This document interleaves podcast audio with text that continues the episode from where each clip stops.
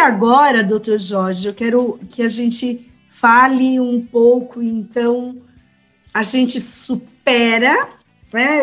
A pergunta, né? A gente lida com a depressão ou a gente supera essa depressão? Eu acredito muito é, que a gente lida com a depressão.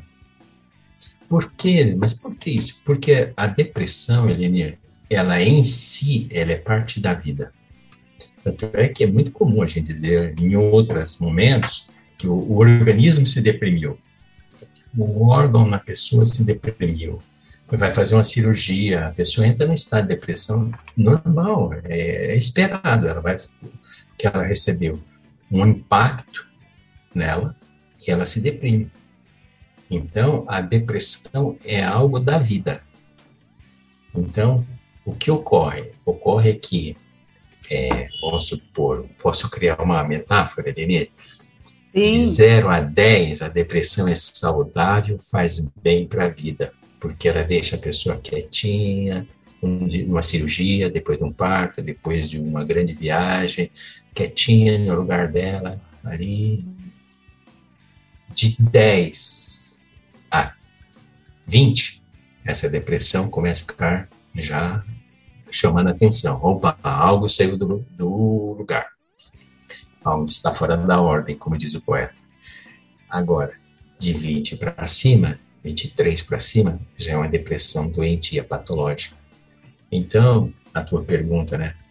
A depressão, ela não tem como escapar dela ou vencê-la. O que a gente tem que saber é lidar com a depressão na vida, fazendo com que ela se mantenha, se perpetue ao longo de nosso viver num nível de 0 a 10. Então, voltando, dentro desse nível, vamos pensar então, desse nível de 0 a 10, 1, 2, tá bom. É uma depressão necessária. Até, Até o nível 2. Até o 8, vai. Põe. O 8 é uma a... depressão necessária. Até o 8? É. Agora, de 8. 10 para cima, de 10 a 20, é preocupante. Não, então eu entendo. Mas se a gente pôr numa escala de 0 a 10, onde 10 é o limite.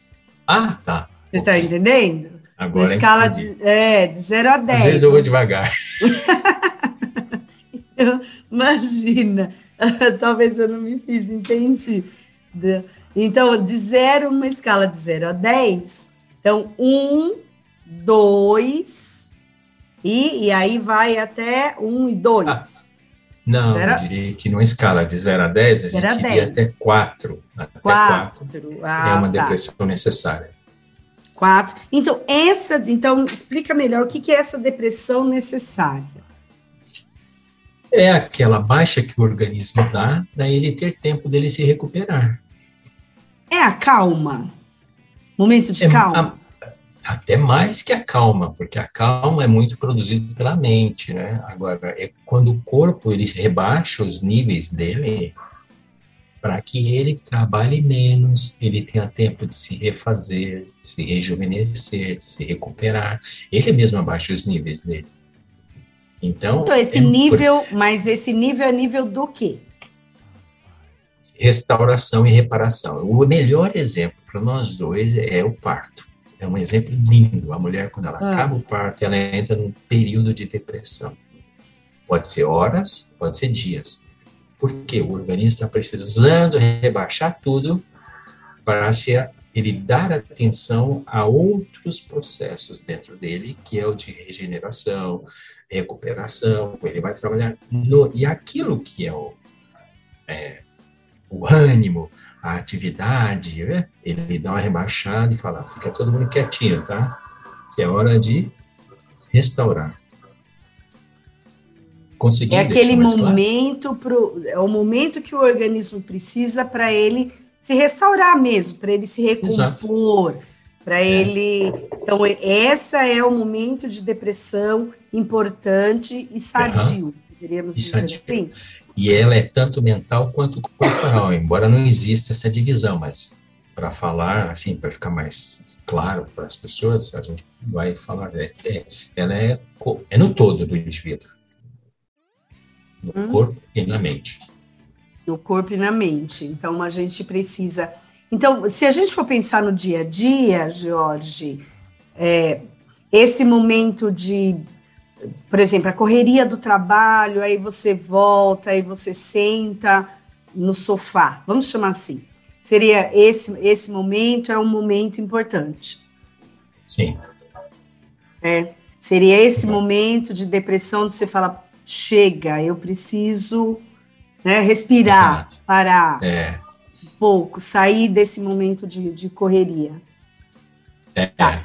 Por isso que o sono, me veio agora aqui na cabeça, o sono, ele tá ligado um pouco à depressão. Quem não consegue dormir, fica naquela agitação total, geralmente tem, um, tem, tá, tem relação com depressão ou não?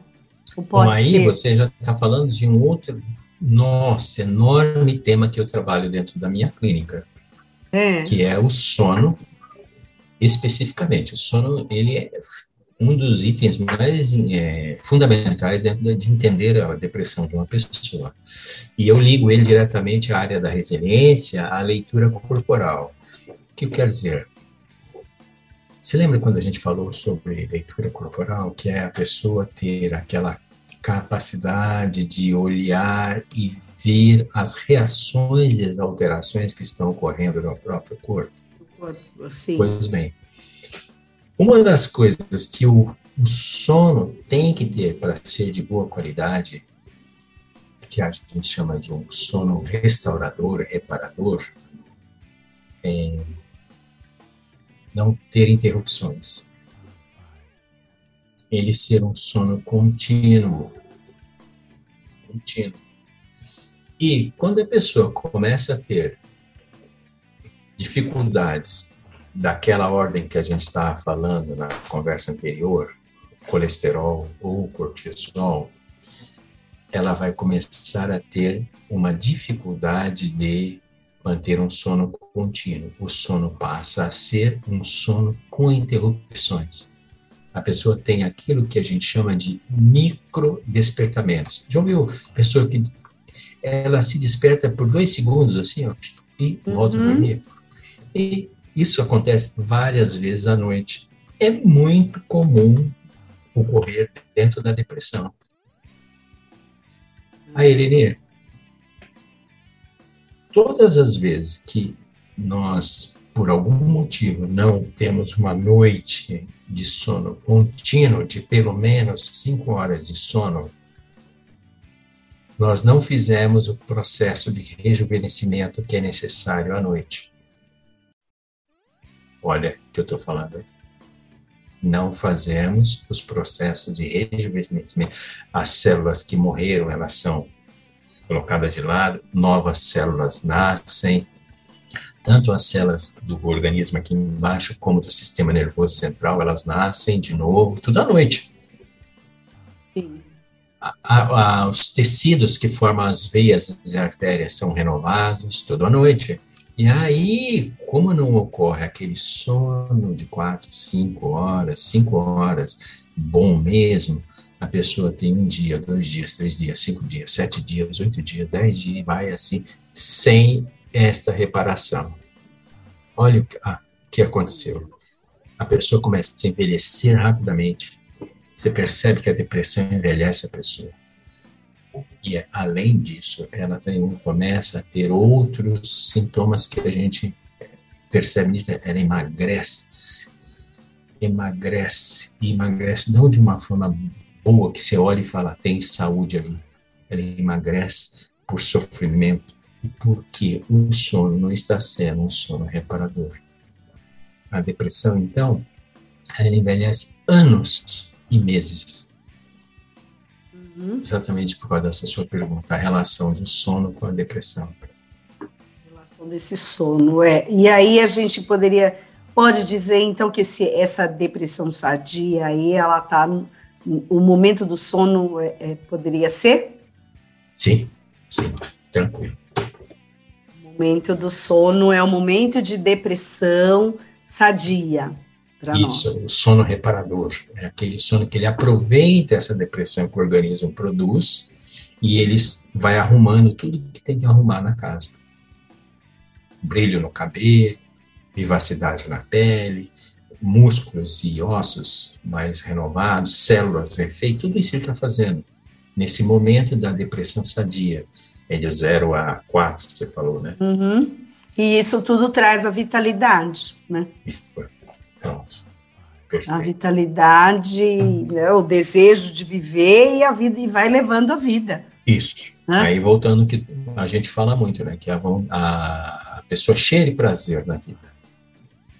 Que é prazer. Então, é.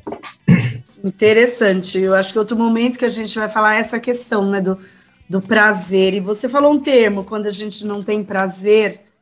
Anedonia. É, anedonia, né?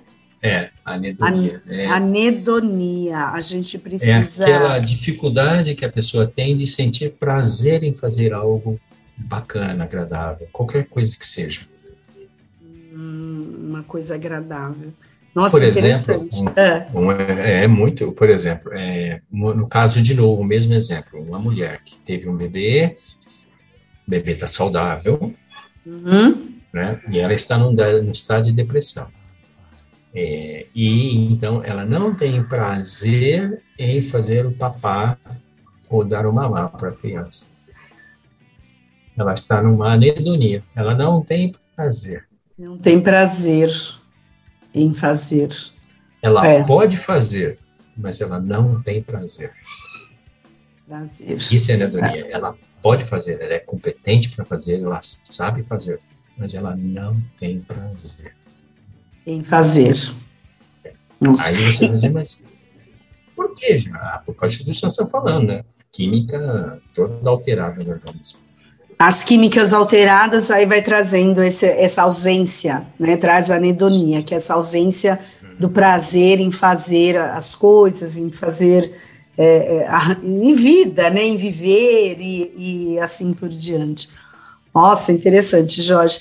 Agora me fala uma coisa eu ia até é, como é que e como é que a gente é, como é que a gente faz isso, né? Como é que a gente reconstrói isso? Como é que a gente dá umas dicas aí para esse reequilíbrio?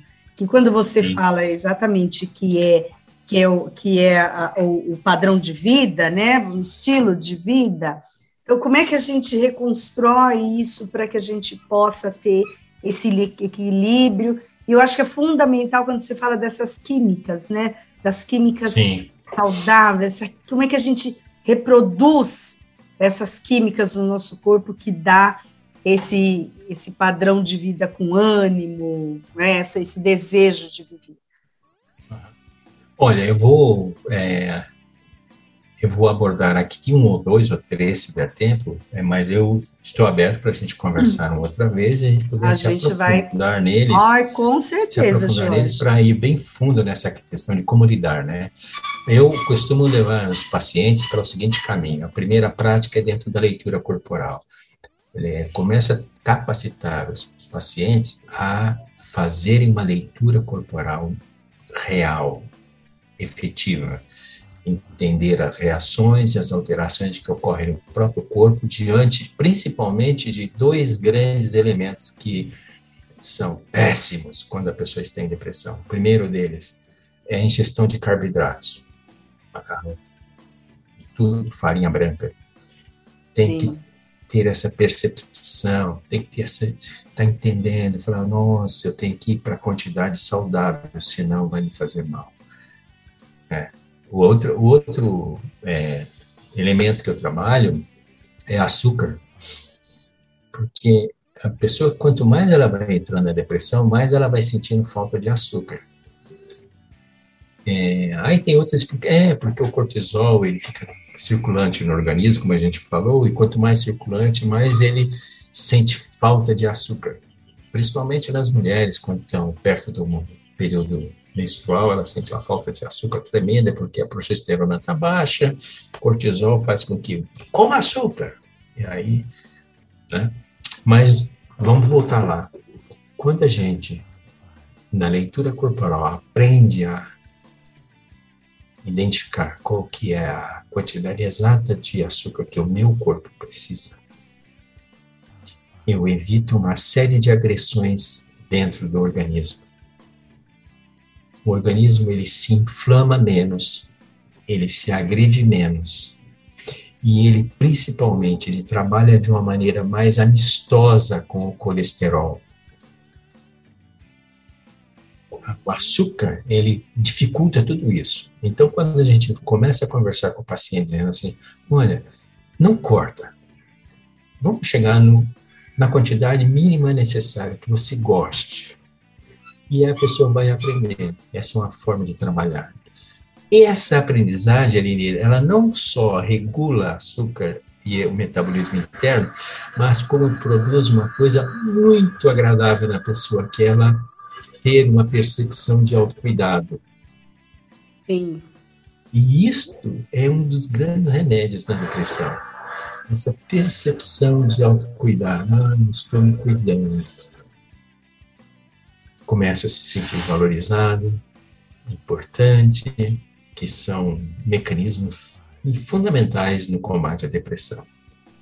É, um outro elemento da resiliência que eu trabalho demais mesmo, mesmo, é a autoconfiança. E como trabalhar a autoconfiança? Ah, eu faço os meus pacientes virarem heróis. Heróis. Eu falo assim, vamos fazer o seguinte, você vai falar, você vai contar sobre os seus grandes feitos. Que só heróis faz grandes feitos, né? Uhum. Mas você vai contar os seus grandes feitos. E como algumas pessoas, depende muito da idade, vão ter que desenhar os grandes feitos. Por exemplo, desenhe para mim um momento que você se sentiu assim, extrema felicidade, você foi vitoriosa. Desenhe é um de, desenhar é uma possibilidade. outra para outros é, seria assim, pintar. Eu já fiz pintura dentro do consultório com o paciente, né? Vamos pintar junto. Eu pinto uma parte, você pinta outra parte. Os grandes feitos seus da sua vida. Bacana. Pintar. Uma outra possibilidade para quem é nos nossos tempos, é, por exemplo, você vai escrever no seu blog os seus grandes feitos, seus grandes, suas grandes conquistas. E a pessoa, ah, você vai escrever no seu Instagram, no Insta, vai escrever no seu Face. Helenia, o que, que a gente está trabalhando aí, percebe? Quando ela começa a contar pequenas coisas que ela fez, a autoconfiança está sendo reconstruída. O eu posso, você lembra que a gente falou uma outra vez que a gente conversou? Eu posso, eu sou capaz, eu tenho, Quanto é importante isso, né, Quanto é Jorge? é importante. Autoestima. Começa... Você fala em autoconfiança, é, é, é, sinônimo de autoestima? Não. Autoestima Não. é, é aquela. A visão que você tem de si. E a autoconfiança é a crença que você tem que você é capaz. Hum, Nossa, vamos precisar fazer essa diferença. É mais um tema para a gente é, é, conversar. Mas eu estou entendendo, né? Essa autoconfiança, essa crença, você precisa acreditar que, você, que é possível. E aí e eu retomei aqueles milhões de neurônios que você falou lá da nossa primeira conversa, né? Exatamente. Por a pessoa para ou por meio de pintura, ou por meio de desenho, ou por meio de escrever no caderninho, ou por meio do blog, o Instagram, não importa o que seja, fazer a pessoa falar dos seus feitos. E aí, quando ela fala dos seus, seus feitos, na realidade ela está falando do eu sou capaz, eu tenho, eu posso, ela está reconstruindo a autoconfiança dela. Tem uma última área que eu acho que ainda quero falar com você, Lene, que a gente pode explorar de uma outra vez, que é análise de contexto. Outra área da resiliência que eu, eu acredito que para trabalhar a resiliência é fundamental a análise de contexto, porque voltando às nossas químicas, né, no momento em que existe muita quantidade de cortisol circulante no organismo, começa, se lembra que eu falei, começa a tirar a saúde de uma área chamada hipocampo, uhum. e a pessoa começa Bem. a perder a memória, mas Sim. não só a memória, ela começa também a ter dificuldade na, na localização espacial. Ela começa a ter dificuldade de precisar o que está acontecendo ali, o que está acontecendo lá. Ela olha e não vê com muita clareza, rapidez, agilidade a causa dos fatos. Ela fica lenta, tanto é que as pessoas agridem. Que é? Ficou sonsa agora? Não viu? Não enxergou? Sim. Chama-se de pasmado. É, pasmadão, não viu nada? Exatamente. Está no mundo da lua. Está no mundo da lua. Né? Isso. A gente fala muito. Nossa, está no mundo da lua, não está, não, não é isso. coisas. Não presta atenção, a gente atenção. fala muito. Né? Não, não, é não está prestando atenção. E não é isso, né? A pessoa está com dificuldade na região do hipocampo, portanto, ela está perdendo esta potência dela, e aí vem o grande processo que eu creio que dentro da análise de contexto é psicoterapia. Na psicoterapia, no processo de psicoterapia, a pessoa vai resgatar os dados, resgatar as informações e ligar uma com a outra de novo. Isso é psicoterapia. É ligar uma com a outra. E aí a pessoa olha para a gente e fala: Nunca tinha pensado dessa forma. Igual eu tô aqui, nossa! Nunca tinha pensado. Na realidade, o que ela fez foi ligar Lé com Cré.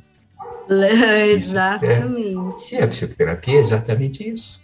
E qual que é o grande propósito da psicoterapia? Né? Eu creio que é levar a pessoa para um lugar de sossego essa é a, a principal, a nobre propósito da psicoterapia, levar a pessoa para um lugar de sossego. Porque quem está em depressão, mais do que nunca, precisa de sossego. Ela precisa de ter aquele ambiente, aquele local, aquela condição onde ela fique sossegada tranquila, porque ali o corpo vai restaurar as quantidades de estradiol, vai recuperar as quantidades de testosterona, vai recuperar ah, os hormônios da tireoide, vai recuperar e vai recuperar e vai recuperar. Sim. Precisa se desse gente, momento, né? Momento. Se a gente pilha a pessoa, mais química você está produzindo. Mais desequilíbrio mais, mais química produz, mais desequilíbrio produz. Então, a, a pessoa que vive 24 horas nesse estresse, né, numa situação de estresse é, é grande, essa tá pessoa... agudizando, agudizando cada vez mais. E a psicoterapia é aquele processo onde leva a pessoa a conquistar um ambiente de calma dentro de casa, a conquistar um ambiente de sossego no trabalho, nos relacionamentos. Aí a psicoterapia tem um lugar nobre para cuidar da depressão.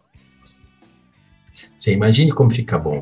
Junta então um, um profissional da psicologia trabalhando para criar esse ambiente de sossego, de tranquilidade, ou em casa, ou no trabalho, não importa. Mas um médico que entende dessas coisas todas e que prescreve a medicação adequada, né? Para que os níveis dos hormônios cheguem numa quantidade boa. E um nutricionista que oriente como ingerir, como comer de uma forma. Ah, a pessoa sai rápido da depressão. Fica bem.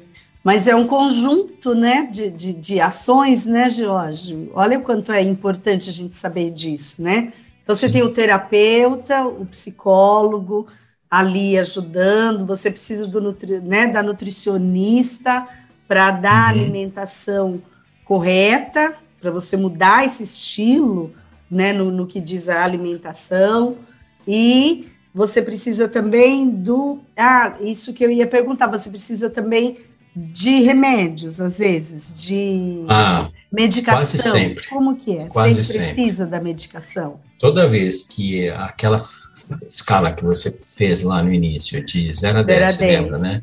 Ah. Ela passar dos 6, 7, é praticamente precisa de uma medicaçãozinha ali para equilibrar os seus níveis de fluoxetina né, no organismo. Então, é, quando a escala está muito alta, 7, 8, 9, aí você precisa de medicamento.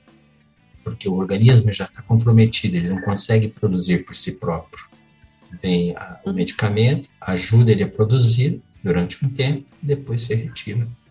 Depois se retira o medicamento. Essa é a, a lógica, né, fundamental.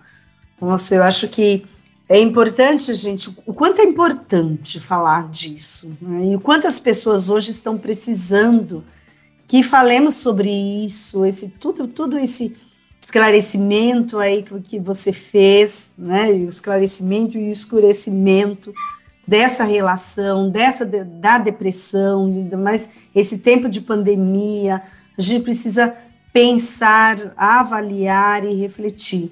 Eu acho que o mais importante é é pensar qual é o seu estilo de vida, né? Como que é. é, como é que está sendo o seu estilo de vida, o que é que você está produzindo, o seu estilo de vida traz o quê? Eu acho que uhum. tem uma frase que é bem bonita que eu gosto, fala assim, quando você amanhece, o que você oferece para o seu corpo? Né, no estilo de alimentação, uhum. acho que é, é bastante interessante. O que, que eu vou dar de presente para o meu corpo? Né? Eu vou dar um, um ah, eu vou dar alimentos saudáveis para ele, ou eu já vou trazer o meu corpo com um monte de gordura, com excesso de carboidrato, com excesso. Tudo isso é o estilo de vida. E tudo tem consequências, né? São causas e consequências. Sim, na depressão principalmente.